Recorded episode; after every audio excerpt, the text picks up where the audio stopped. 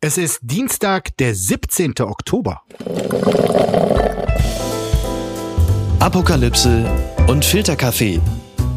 Die frisch gebrühten Schlagzeilen des Tages mit Markus Feldenkirchen und Jasmin Embarek. Einen wunderschönen guten Morgen, herzlich willkommen zu Apokalypse und Filterkaffee, dem Nachrichtenmüsli am Dienstag. Und auch an diesem Dienstag warten wieder viele Stoffe, höchst relevantes wie schlimmst banales, darauf nur von uns analysiert und seziert zu werden. Und wir legen schnell los und ich sage guten Morgen, Jasmin. Guten Morgen, Markus. Äh, du hast mir in unserem kleinen Vorgespräch eben anvertraut, dass du etwas geknickt bist. Worum geht's? Äh, magst du es mit den Hörerinnen und Hörern teilen? Ähm, wie viele Hörer äh, schon wissen, ähm, bin ich ja großer Dua Lipa-Fan und die neue Ära von ihr beginnt nach der Future Nostalgia-Ära. Mhm. Und ähm, ich weiß natürlich schon alles darüber, dass das Album äh, entweder Kaleidoskop oder Metamorphosis heißen wird wahrscheinlich. Und es gibt neue rote Haare und es war das Gerücht da, dass sie heute sagt, wie ihre erste Single heißen wird und wann sie rauskommt. Ähm, weil auch am 5. die EMAs sind in äh, Europa und sie da auftreten soll. Und das wurde jetzt postponed, also verlegt, weil mhm. Taylor Swift schon wieder ein Album rausbringt, was ich auch super schön finde. Aber ich Dua Lipa ein bisschen mehr mag und das ist wahnsinnig schlimm für mich, jetzt nochmal 14 Tage auf diese geile Scheiße zu warten. Aber du kannst dich 14 Tage äh, noch mehr freuen, hat auch was Gutes und du bist dir ziemlich sicher, es kommt. Ja, natürlich kommt es. Es muss kommen, weil ich sonst halte ich es ja nicht aus. Sehr gut. Dann geht's weiter mit guten Nachrichten. Gewinner des Tages. Was Europa von Polen über den Umgang mit Rechtspopulisten lernen kann. So lautet ein Kommentar im Spiegel. Bei der Wahl am Sonntag in Polen hat die bisher regierende nationalpopulistische PIS-Partei PiS die absolute Mehrheit verfehlt. Der Oppositionsführer und ehemalige Premierminister Donald Tusk dagegen hat ein so gutes Wahlergebnis erreicht, dass er mit zwei weiteren Parteien eine Regierungsmehrheit im Parlament bilden könnte. Damit, so mein Spiegelkollege Jan Puhl, hat Tusk eine Bastion des Rechtspopulismus gestürzt und Europa neue Hoffnung gegeben. Na, das klingt doch gut. Das liege vor allem daran, dass Tusk Wähler der Mitte mobilisieren konnte, denn auch die PiS-Partei konnte am Sonntag noch Wählerstimmen dazugewinnen, aber Donald Tusk ist es gelungen, Wähler zu mobilisieren, die in den letzten Jahren nicht gewählt hatten. Noch nie zuvor, seit 1989, war die Wahlbeteiligung in Polen so hoch wie bei dieser Wahl. Außerdem habe sich Tusk nicht auf die Polemik der PiS-Partei eingelassen, sondern stattdessen auf Pragmatismus gesetzt. In einem 100-Punkte-Programm sind seine Vorschläge für die polnische Politik detailliert beschrieben. Vielleicht, so schreibt Jan Pohl, ist das die Lehre aus dem Erfolg des Donald Tusk? Nicht die Kaczynski-Wähler dieser Welt müssen umworben werden, sondern die demokratische Mitte. Wer die Rechten besiegen will, darf sich nicht von ihnen scheuchen lassen. Ja, das klingt ja wirklich nach einer Wiederbelebung einer Demokratie, und zwar durch die Demokraten selbst, die Wählerinnen und Wähler. Ja, das ist ja auch immer mein wahnsinnig langweiliges Mantra, dass Demokratie so viel Spaß macht, wenn man sie ernst nimmt und nicht so tut, als müsste man an Rändern buhlen. Und ich finde das einfach ein schönes Beispiel, dass wenn man ähm, an einem Punkt steht, wie das in Polen äh, gerade mit Blick auf die Abtreibung war, dass das Politisieren der gesamten Bevölkerung oft dazu führt, dass man solche Ergebnisse wieder erzielen kann, sich auch aus so einem sehr rechten Strudel, der vielleicht so wirkt, als würde man sich entdemokratisieren, dass man den einfach beenden kann. Ich muss an dieses ne, How Democracies Die Buch denken. Mhm. Äh, vielleicht ist das jetzt einfach so ein Beginn der Ära der Staaten, die sich in diesen Rechtspopulismus begeben haben. Wir holen sie einfach wieder raus. How ja. Democracies Bloom ist dann der zweite Teil und finde ich schön, dass Polen da den ersten Aufschlag macht. Also ich meine, die äh, Kaczynski Brüder und ihre Pisch-Partei, die haben ja wirklich alles Mögliche über, unternommen, die Axt quasi an die Demokratie zu legen, ähm, das äh, Justizwesen umgebaut, ähm, Druck auf Journalistinnen und Journalisten ausgeübt und so. Aber offenbar war diese Demokratie noch nicht ganz tot und äh, es zeigt sich jetzt also durch die hohe Wahlbeteiligung und dass all die Leute, die offenbar in den letzten acht Jahren des Nationalismus in Polen irgendwie weggetaucht sind, gesagt haben, ach Politik, hör doch auf, alles äh, die gleichen und so, die waren wieder da. Und Donald Tusk ist es gelungen, die zu reaktivieren und ihnen auch zu vermitteln, es ist nicht egal, ob du zu Hause bleibst oder zur Wahl gehst. Ich sage ja immer, der gefährlichste Feind der Demokratie sind nicht deren erklärten Feinde, sondern die Lethargie und die Teilnahmslosigkeit seiner Teilnehmer, nämlich der Bürgerinnen und Bürger.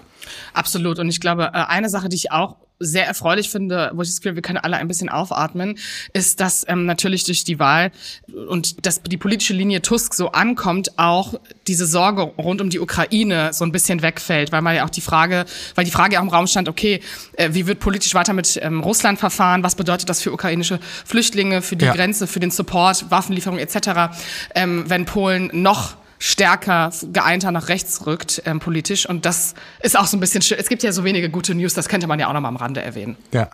Also in der wirklich sehr, sehr guten Analyse äh, hier des Kollegen äh, wird halt auch darauf hingewiesen, dass er, äh, Donald Tusk, der Herausforderer der Peace-Partei, äh, dass er halt das Spiel der Populisten nicht mitgemacht hat, irgendwie ständig auf Provokationen äh, reagieren zu müssen und dieses, dieses Aufstacheln. Ein Beispiel, äh, die Peace-Partei hatte ihn als Büttel der Deutschen, einen Erfüllungsgehilfen Berlins gebrandmarkt und äh, Tusk ist da gar nicht drauf eingegangen, sonst hätte er nämlich quasi deren Themen, die die setzen wollten, wieder aufgegriffen sei, wäre in der Verteidigung gewesen einfach mal ins Leere laufen lassen, auch eine sehr, sehr gute Strategie für unsere deutsche politische Debatte.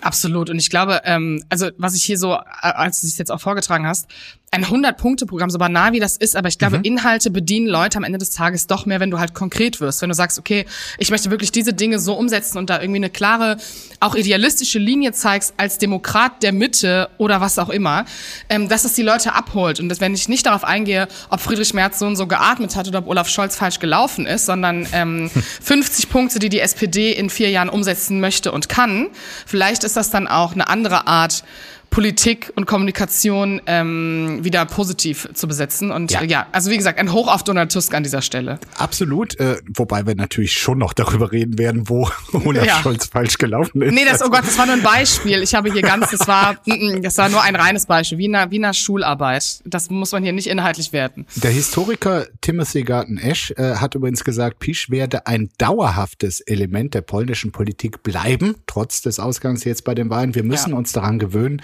dass solche Gruppen existieren in der Landschaft Europas. Das glaube ich übrigens auch. Ja. Die Frage ist nur, wie geht man mit ihnen als äh, Öffentlichkeit, als politischer Herausforderer oder Widersacher um? Und äh, hier haben wir mal ein Positivbeispiel gesehen. Das hat mich traurig gemacht. 199 Geiseln von Hamas verschleppt. Das berichtet die Welt. Dem israelischen Militär zufolge hat die Hamas bei ihrem Terrorangriff auf Israel 199 Menschen als Geisel genommen und in den Gazastreifen verschleppt.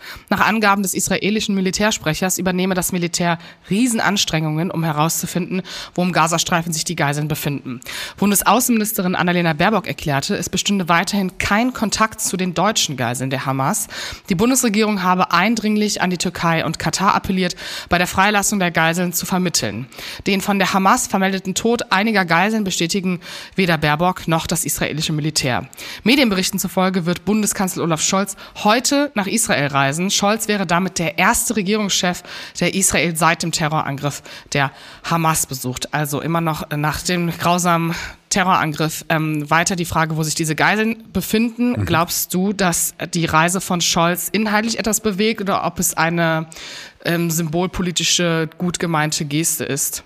Es ist vor allem eine gute Geste, ein gutes Symbol. Ich glaube, alles äh, weitere wäre äh, zu viel der Erwartung, aber es ist gut, dass er das macht. Es war gut, dass Annalena Baerbock so schnell da war. In diesen Tagen ist auch die richtige Symbolik etwas sehr, sehr Wichtiges und Scholz zeigt quasi dem Volk Israels, dass er an seiner Seite steht und ähm, ich meine, ein, für ein Land wie Deutschland, äh, das sagt, also die Existenz Israels gehöre zur deutschen Staatsräson, ist es richtig in diesen Tagen Tagen dort präsent zu sein und auch praktische Hilfe anzubieten, einfach zuzuhören, was die Israelis äh, gebrauchen können, um sich gegen Hamas zu wehren.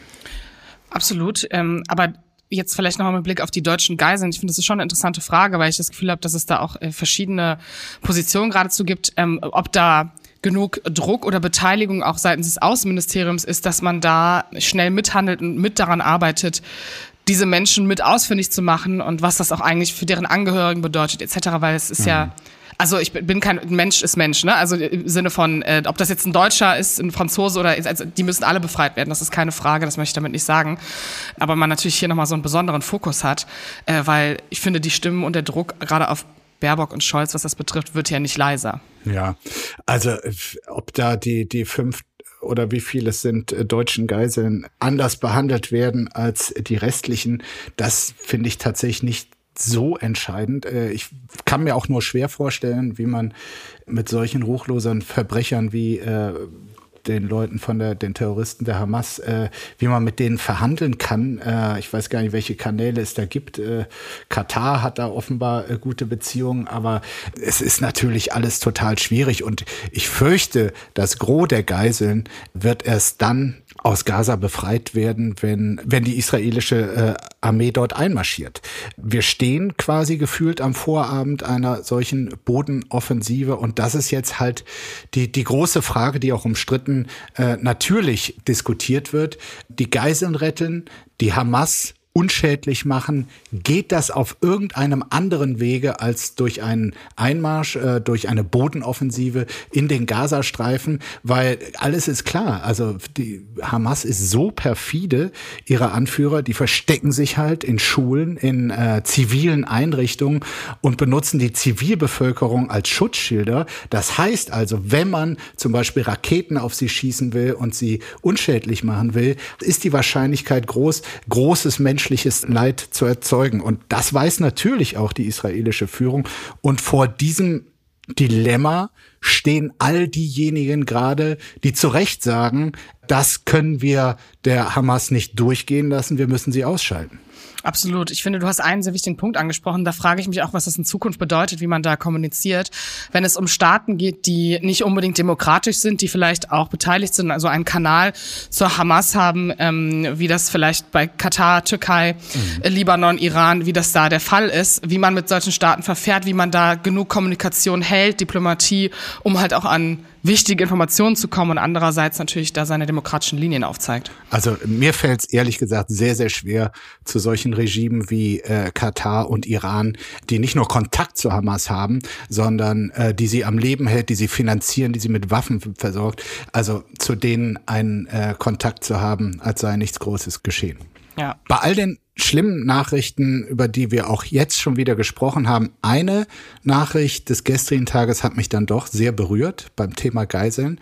Der katholische Patron von Jerusalem, der dortige Kardinal, hat sich selber angeboten, als Geisel in die Fänge der Hamas zu gehen, wenn dafür ein Kind, das zurzeit als Geisel gehalten wird, freigelassen wird. Und da kann ich nur sagen, großen Respekt.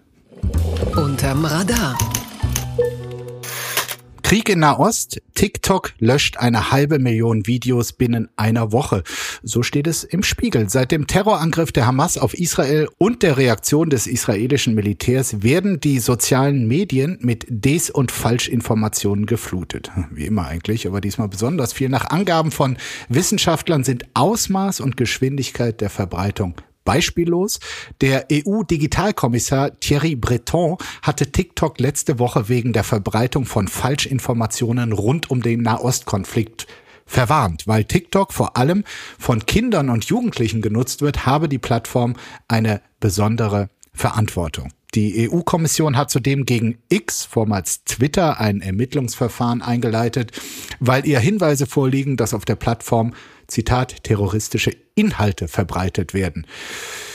Vermutlich, um die EU-Kommission zu beruhigen, haben TikTok und Meta nun Zahlen zu den von ihnen gelöschten Inhalten veröffentlicht. Demnach hat TikTok seit dem Terrorangriff der Hamas über eine halbe Million Videos gelöscht und 8000 Live-Übertragungen gestoppt. Das ist ja schön und gut, also bombastische Zahlen, halbe Million Videos äh, gelöscht. Was man halt nur gerne wissen würde, ist, was da gelöscht wurde. Ist, sind es rein Propagandavideos der Hamas?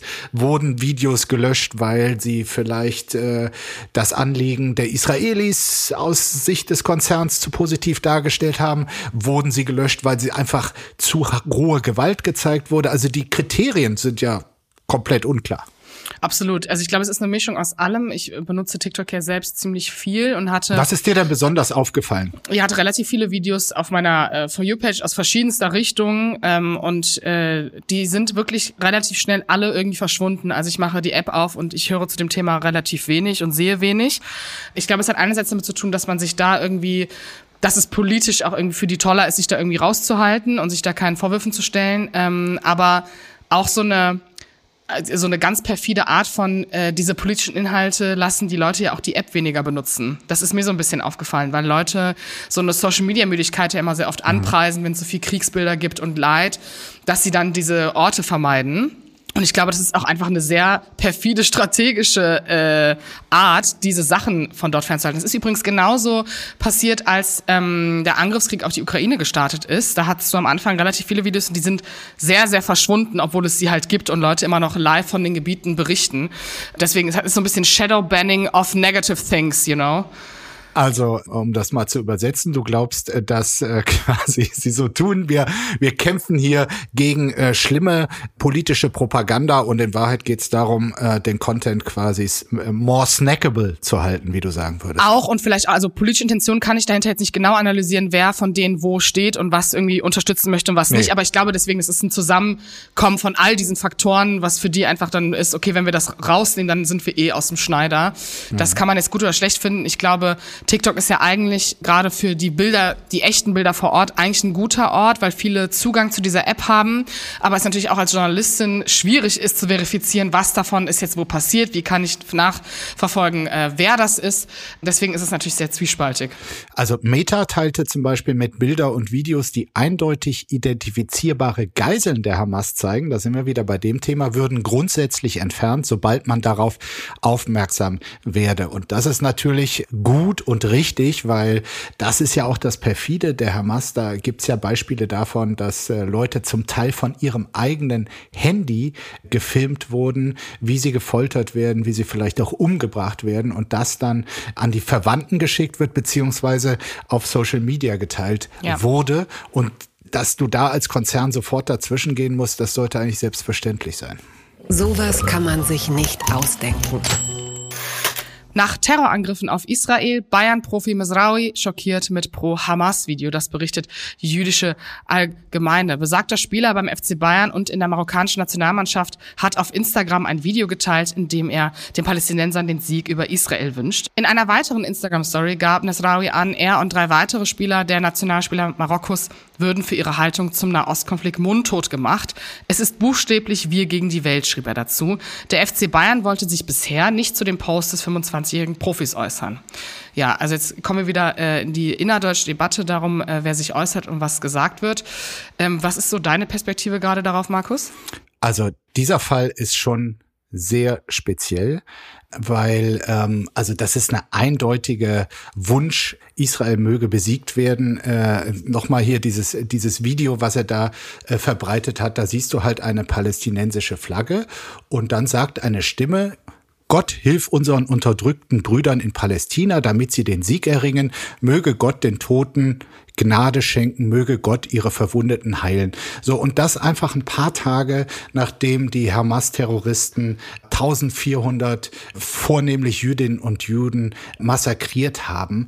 Also sich dann so äh, auf Social Media zu positionieren, das ist aus meiner Sicht das allerletzte. Und dann muss man auch noch wissen, ist er jetzt Spieler von einem Verein, dessen Präsident mal Kurt Landauer war, wichtige Figur in der Vereinsgeschichte des FC Bayern, ein Jude, weshalb der Verein auch noch wegen anderer äh, Aktiver äh, von den Nazis als Judenclub galt und auch verboten wurde. Ja, und dann hast du halt einen Spieler heute in den Reihen, der den Sieg über Israel fordert, was ja die Vernichtung des halbwegs sicheren Lebensraums von Jüdinnen und Juden bedeuten würde.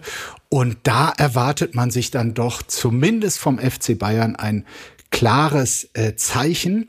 Äh, das Problem ist, dass Masrai gerade äh, mit der marokkanischen Nationalmannschaft in Afrika ist, also noch nicht in München. Man will jetzt so die Ankündigung erstmal abwarten, dass er nach Hause kommt, dann ein ernstes Gespräch führen und dann bin ich doch mal sehr äh, gespannt, weil ich glaube hier nicht an die üblichen, ach, missverständliche Äußerungen, ich will doch auch nur Frieden und alle Menschen sind gleich und so, sondern äh, die Botschaft hinter diesem Post ist zumindest für mich völlig eindeutig.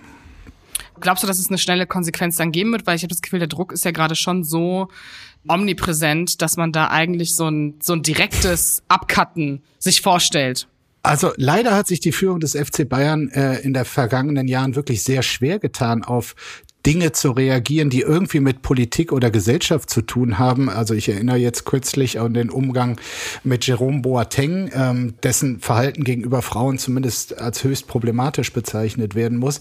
Auch den Umgang mit Katar als Sponsor. Also da schien man lange Zeit also quasi ohne äh, politisches Verständnis unterwegs zu sein oder hat es äh, ignoriert. Und hier ist jetzt halt auch lange Schweigen. Ich, ich kann mir nicht vorstellen, dass diese Abkopplung so von wegen, nee, das ist Fußball, das ist Politik und mit Politik wollen wir nichts zu tun haben, dass das in diesem Falle äh, gelingt. Ich würde ihn, wenn nicht eine eindeutige Erklärung kommt, wie auch immer die dann ausfallen mag und wie er das mit sich selbst rechtfertigen kann, der Spieler, ich würde ihn ehrlich gesagt nicht mehr spielen lassen. Übrigens kam, um das macht die Debatte nur noch dicker, äh, dann gestern noch ein zweiter Fall hinzu, äh, ein Spieler vom FSV Mainz 05, Anwar El Ghazi, der äh, auch auf Social Media äh, aktiv war, kein Wort des Mitgefühls mit den israelischen Opfern. Stattdessen hat er Israel als Aggressor dargestellt und den besagten Spruch geteilt, ich zitiere, vom Fluss bis zum Meer, Palästina wird frei sein. Und das ist natürlich eine Forderung, die die Auslöschung Israels auch beinhalten würde, weil das heißt, vom Jordan bis zum Meer äh, soll Palästina reichen. In diesem Gebiet gäbe es dann kein Israel mehr, es gäbe kein Israel mehr. So, und äh, auch von Mainz pikante Vorgeschichte, der äh, Gründungsvater des Vereins war Eugen Salomon, äh, selbst jüdischen Glaubens, der von den Nationalsozialisten im KZ Auschwitz ermordet wurden. Du siehst also wirklich, dass dieser Nahost-Konflikt, Krieg äh, wirklich mitten überall zu finden finden es auch in unserer Gesellschaft und auch im deutschen Profifußball. Alte weiße Männer.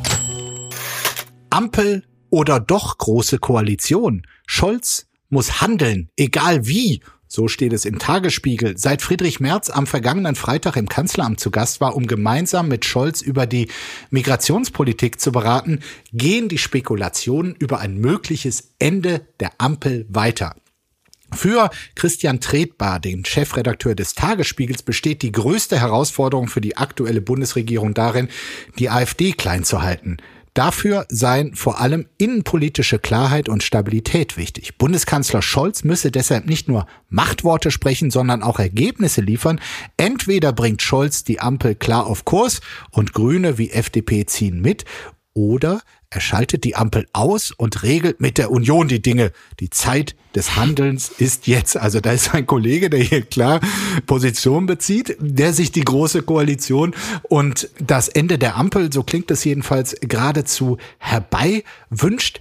Jasmin, was sagst du zu diesen Spekulationen, die es in Berlin gibt? Hast du sie auch schon gehört und äh, wie fändst du es, ein frühzeitiges Ende der Ampel? Das sind jetzt sehr viele Fragen. Ich glaube, ich gehe erstmal auf diese Spekulation ein. Äh, alles hat ja so ein bisschen, also in meiner Blase zumindest damit begonnen, dass Lars Klingbeil einen Glückskeks gepostet hat mit der Überschrift Tja, wo drauf stand, ist die Zeit ist reif, neue Freunde zu finden. Und dann hatte man noch mehr das Gefühl, okay, jetzt, das ist die unterschwellige Kommunikation und jetzt, jetzt macht man es endlich, man geht rüber, man gibt sich der CDU wieder hin, die Volksparteien kommen zurück zurück. Also in einer privaten Partnerschaft würde man da schon sagen, das ist also ein Mega-Affront, oder? Ja, auf jeden Fall. Das ist eine gute, gezielte mhm. Aber ich würde diesen Gerüchten äh, sehr, sehr vehement widersprechen, ähm, weil ich glaube, dass die SPD einfach gerade wahnsinnig clevere Kommunikation betreibt, um die FDP und die Grünen unter Druck zu setzen. So nach dem Motto, jetzt reißt euch mal zusammen, wir können auch anders. Genau, also um dieses, ähm, ich glaube, diese Koalition zum Funktionieren zu bringen, ähm, also ich finde ja gar nicht, dass sie so schlecht funktioniert, aber in dem Sinn, dass die Öffentlichkeit das auch gesamt so bewertet, nämlich, dass man dieses Gerücht benutzt, um das Gefühl zu vermitteln, Scholz wäre gerade in der Handlungsposition, das zu entscheiden und die anderen müssen liefern. Ich fand übrigens auch, ich weiß nicht, ob du es mitbekommen hast, als Friedrich Merz im Kanzleramt war, und mit Scholz gesprochen hat, äh, gab es ja so Hinweise darauf, dass sie länger gesprochen haben, noch was zu klären hatten und es gab einen Zettel mit Stichpunkten und es war irgendwie vertraut und es hat irgendwie nach, ne, dass die, die Luft hat nach Neuanfang mhm. gerochen, ne? Das ist ja das, was du dann Also so, als hätten sie schon den neuen Koalitionsvertrag da mal kurz skizziert. Genau, und dann wurde aber auch da die Obergrenze drin und so und alle haben sich gefreut im konservativen Lager. Nee, ich glaube, das ist absoluter Humbug und dass äh, gerade Lars Klingbeil, der ja auch gerne mal auf Social Media ähm, Sachen raushaut, um mhm. äh, kommunikativ. ist ein Schlingel. Ist genau. Ist ein Schlingel. Genau, das hast du schön gesagt, das wollte ich nicht sagen. Der freut sich jetzt gerade, lacht sich gerade ins Fäustchen. Und äh, dementsprechend würde ich sagen, das stimmt nicht. Aber du hast natürlich auf diese Koalition gewartet. Ne? GroKo, das ist dein feuchter Traum. Nein, das ist wirklich der feuchte Traum von niemanden. Man hatte es nach all den Jahren, das wird ja jetzt auch, äh, wird ja auch schnell vergessen, man hatte es einfach satt. Also ein, ein neues Bündnis, äh, das fand ich ja wirklich so belebend und erfrischend irgendwie auch für unsere Demokratie. Was ich allerdings nicht für möglich gehalten hätte, ist, dass die drei Ampelpartner dieses Projekt so schnell, so stark beschädigen. Ich meine, die drei zusammen haben ja Umfragewerte, die sind ja als Kollektiv äh, kratzen die ja bald an der 5%-Hürde.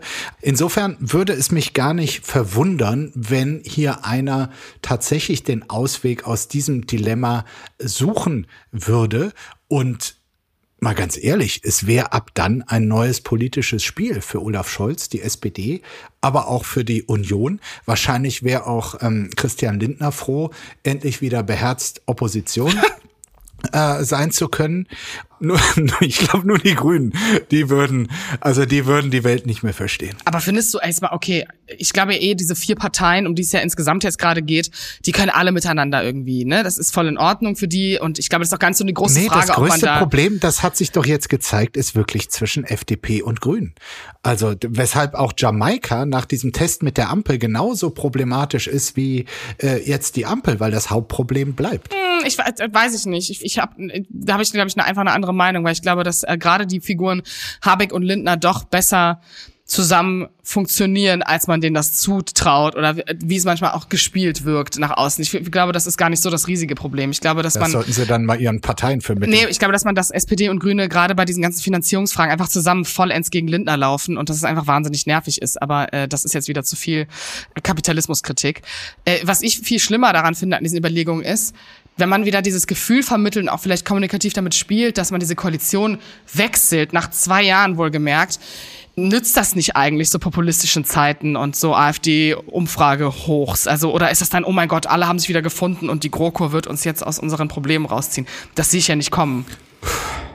Das sehe ich auch nicht kommen. Ich finde es aber irgendwie auch falsch, jegliches politische Handeln nur quasi von, wie könnte es äh, in Bezug auf die AfD wirken, könnte es Mhm. sie befördern, könnte es sie kleiner machen. Also es, es muss schon auch so ein bisschen eigene Überzeugung dahinter stecken. Ja. Und die Überzeugung darin, dass die Ampel zu einer einträchtigen, kraftvollen Regierung wird, die fehlt einfach gerade. Ja. Und wenn wir aber mal soweit sind beim Spekulieren, dann müssen wir jetzt auch zu Ende spekulieren. Okay. Ähm, also das GroKo-Kabinett, sagen wir mal, die SPD-Minister dürfen äh, bleiben. Dann hast du eben gesagt, dann würde Merz Wirtschaftsminister. Würde er nicht viel lieber Finanzminister, also mit dem ganzen bei BlackRock auch angehäuften Wissen, ähm, also den Job von Lindner übernehmen? Oder glaubst du, er will den Job von Habeck? Nee, das Finanzministerium, also wenn Scholz äh, nicht doof ist, was ich ihm zutraue, dann würde er seine SPD-Kanzleramtsmacht ausspielen und sagen, entweder bist du Wirtschaftsminister, du kannst wieder gehen. Aha. Aber weißt du, ich habe zwei Wunschpositionen. Also im Sinne von, es wäre einfach, guck mal dieses Foto dann so bei irgendwelchen Tagungen, es wäre so toll. Andi Scheuer wird Verkehrsminister. Ach, dein Freund obviously. Andi kommt zurück. Ja. Andi kommt zurück und das, ja, come on, calm down. Lass mir doch ein bisschen Spaß. okay, Scheuer kommt zurück. Und was, was wolltest du noch sagen? Entschuldigung, ich äh, reiß mich jetzt wieder zusammen. Nee, ist okay, du kannst Wer ich weiß, kommt noch ja, zurück? Als Bildungsministerin äh, nehmen sie dann so Silvia Brea, weil das muss eine Frau sein, die noch nicht irgendwas falsch gemacht hat, aber die man auch Oder hinstellen Karin kann. Prien aus Schleswig-Holstein. Ja, das klar, ich sogar das, sehr macht, das gut. macht Friedrich Merz auf jeden Fall. Ach so, die, die mögen sich nicht. Für mich ist die ministrabel. Absolut. Absolut, da bin ich bei dir. So, aber jetzt das Habeck-Ministerium, wenn Merz das übernehme, dann wäre er jetzt auch Klimaminister. Wie geil. Würde das dann in, Atom, in Atomministerium umbenannt? Ja, äh, Atom for the climate, for the dying people. Sehr gut. Und äh, Klimaschutz äh, kriegt einfach kein Ministerium mehr. Nö, das ist einfach jetzt so, ein- das ist wie so ein kleiner Sticker, den man überall dran klebt, wie so ne Regenbogenfahren auf dem ICE. Nehmen wir einfach als Sticker mit und gucken mal, was wird. Außenministerium? Auch jemand von der CSU oder wen wünschst du dir da? Boah, du kannst ja auch mal was sagen. Norbert Röttgen vielleicht? Ja, Der kennt sich zumindest aus. das. Ach so, wir haben das Finanzministerium natürlich nicht besetzt. Du hast ja gesagt, das würde Scholz äh, für die SPD behalten. Ja, aber wer nimmt das denn bei der SPD? Ja, Finanzminister wird dann Kevin Kühnert äh, vermutlich, wenn es bei der SPD bleiben äh, muss. Und ähm, was haben wir noch? Also wir hatten, genau, Bildung haben wir schon, Wirtschaft haben wir, Finanzen haben wir. Land, Landwirtschaft haben wir noch nicht, ne? Äh, ach so, der Özdemir-Nachfolger. Ja. ja. Landwirtschaft. Julia ja, Klöckner ähm, kommt zurück. also- Ein Hoch auf Nestle. Frau Klöckner kommt zurück. Nee, ich finde, man müsste auch Armin Laschet integrieren. Ach ja. Vielleicht Oh, ist ja. Landwirtschaftsminister die gerechte Strafe. Der Trick der Woche. Beim Führerschein wird betrogen wie nie zuvor, das berichtet NTV. Noch nie sind so viele Führerscheinprüflinge beim versuchten Betrug erwischt worden wie in diesem Jahr. Mehr als 2700 Fahrschüler haben in den letzten neun Monaten versucht, bei der Prüfung zu betrügen und sind dabei ertappt worden. In rund einem Drittel der Fälle war jemand anderes zur Prüfung erschienen und hatte sich für den eigentlichen Prüfling ausgegeben. In einem weiteren Drittel wurden unerlaubte Hilfsmittel wie Handys, Kopfhörer, Kameras etc. pp. in theoretischen Prüfungen benutzt. Ein weiteres Drittel hatte Spickzettel, uh, oldschool geschrieben. Die Bundesregierung hatte schon im Frühjahr 2022 schärfere Strafen für den Betrug bei Führerscheinprüfungen beschlossen. Wer betrügt, kann seitdem für bis zu neun Monate für eine weitere Prüfung gesperrt werden. Fast jeder zweite Fahrschüler besteht dem TÜV zufolge die theoretische Prüfung nicht. Das liegt den Prüforganisationen zufolge an den immer komplexer und dichter werdenden Straßenverkehr. Okay, also es liegt am, also der Straßenverkehr wird mehr und deswegen wird der Test schwieriger, weil, aber es passieren doch keine neuen Regeln. Das ist völliger Blödsinn, weißt du, wenn, wenn die Zahl quasi der praktischen Prüfung, Ja. wo du echt im Straßenverkehr unterwegs bist, irgendwie, wenn äh, da die Durchfallquote äh, gestiegen wäre, das, aber beim theoretischen Test? War deiner schwer, Markus? Hast du es geschafft beim ersten Anlauf? Oh, ich habe das neulich hier schon. Äh, also mein Problem war wirklich die praktische. Die theoretische fand ich Was nicht hast du schwer. gemacht? Ich habe sie zuerst in Amerika abgelegt, wo wirklich du nur einmal um den Block fahren musstest. Und da gibt's ja keine Fußgänger, gibt's keine Radfahrer, zumindest damals gab's das nicht. Und ich bin trotzdem durchgefallen. Und dann äh, habe ich es in der zweiten Mal habe ich es dann geschafft. Und dann durfte ich zwei Jahre lang in Deutschland Auto fahren, musste dann aber noch einmal eine praktische Prüfung und bin wieder äh, durchgefallen, weil ich beinahe einen Radfahrer umgesetzt hätte. Also bei mir war quasi nie die Theorie das Problem, sondern die Praxis. Also ich muss ehrlich sagen, ich habe ja keinen Führerschein. Das ist, das sind zeitliche Gründe. Ich hätte sehr gern einen. Aber mir graut's auch davor, weil auf TikTok sehe ich immer mehr Leute, die diese ganzen Tests posten. Und es werden immer mehr Fragen, die vergleichen auch, wie das vor zehn Jahren war und jetzt. Dass ich denke, ich habe auch keinen Bock mehr, so viele Dinge auswendig zu lernen. Und sorry, wenn du in Köln fährst, da gibt es Stoppschild, da gibt es ein 30er-Schild und Vorfahrtsschild. Da brauche ich ja nicht mehr für. Ich weiß nicht gar nicht, also so, das ist halt meine sehr naive Sichtweise darauf. Aber ich muss ehrlich sagen, Deutsche müssen auch mal einfach ihren Shit together bekommen. Was ist das bitte für eine Führerscheinprüfung? Wieso darf jeder im Ausland fahren und wir sind so, ja, also eigentlich muss man das erste Staatsexamen ablegen, weil sonst ein bisschen gefährlich. Und wenn du bei der Prüfung den Schulterblick drei Grad zu falsch gemacht hast, boah, dann ist aber auch schwierig und dann müssen wir die Prüfung eigentlich abbrechen, weil, nee, das geht nicht, das ist eine Gefahr. So. Ganz weit vorne. Weltkonzern Disney, 100 Jahre Zeichentrick. So berichtet es die Deutsche Welle. Disney feiert seinen 100. Geburtstag gestern vor 100 Jahren. Am 16. Oktober 1923 machte sich der Werbezeichner Walt Disney mit nur 40 Dollar in der Tasche auf den Weg nach Hollywood und gründete die Walt Disney Company.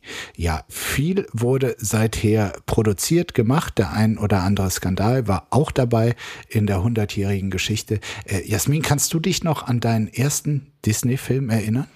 Nicht an meinen ersten, aber meine erste Disney-Obsession war äh, natürlich Jasmin und Aladdin ähm, und die Filme. Und äh, kurzer Fun-Fact, ich bin auch nach dem Film benannt. Ach, Ja, aber wenn ich ein Junge geworden wäre, wär, hätte ich Aladdin gehießen. Und mein Bruder, mein Bruder heißt jetzt Noah, der ist sieben Jahre nach mir gekommen und das ist ein geiler Name. Also wäre ich ein Junge gewesen, hätte Aladdin gehießen und danach wäre Noah gekommen, hätte ich meine Eltern auch echt krass verklagt so. Deswegen bin ich mit Jasmin eigentlich ganz cool. Also nicht, dass Aladdin ein schlechter Name wäre, aber ich finde halt, also Aladdin und Noah schon, das, das sind schon zwei Welten zwischen. Aber ja, und danach kam Cars und Lightning McQueen. Und du bist natürlich auch, du guckst auch Eisprinzessin und ne, bist voll da. Eine Eisprinzessin äh, bin ich voll auf der Höhe. Und äh, mein allererster Kinofilm war auch ein Disney-Film und zwar Kapp und Kappa. Das war der, ich habe es nachgeguckt, der 24. abendfüllende Disney-Zeichentrick. Kinofilm. Und du hast halt dort die Geschichte dieser Freundschaft von so einem kleinen Welpen, von so einem kleinen Hund und einem Fuchs, die sich wirklich ganz doll lieb haben, aber die irgendwann quasi ihre Rollen, also der eine muss dann halt so Wachhund sein und darf eigentlich nicht mehr nett sein zu Füchsen und so. Und das belastet die Freundschaft. Und ähm, ich habe wirklich, also ich werde diesen Film nie vergessen. Hängt vielleicht auch damit zusammen, dass irgendwie eine ganz besondere Situation war. Meine sechs Jahre jüngere Schwester wurde geboren und ich glaube, mein Vater hatte ein bisschen Sorge, dass ich mich dann irgendwie als der Erstgeborene so ein bisschen vernachlässigt fühlen könnte und ist mit mir dann erstmals ins Kino gegangen. Erst zu McDonald's und dann ins Kino, um mir irgendwas Besonderes zu bescheren. Und äh, ich liebe ihn bis heute dafür. Und das war dann halt Kapp und Kappa. Ein sehr, sehr berührender Film. Und mit äh, diesen am Ende sehr, sehr versöhnlichen Worten würde ich sagen, schöner kann es nicht werden. Belassen wir es so und ich wünsche dir einfach weiter einen schönen Tag. Ich wünsche dir auch einen ganz gesegneten Tag, eine gesegnete Woche, ein gesegnetes Jahr. Bis dann. Bis dann. Apokalypse und Filterkaffee ist eine Studio Womans Produktion mit freundlicher Unterstützung der Florida Entertainment. Redaktion Lena Schulze-Franking. Executive Producer Tobias Baukage. Produktion Hanna Marahiel. Ton und Schnitt Nikki Franking. Neue Episoden gibt es täglich. Überall, wo es Podcasts gibt.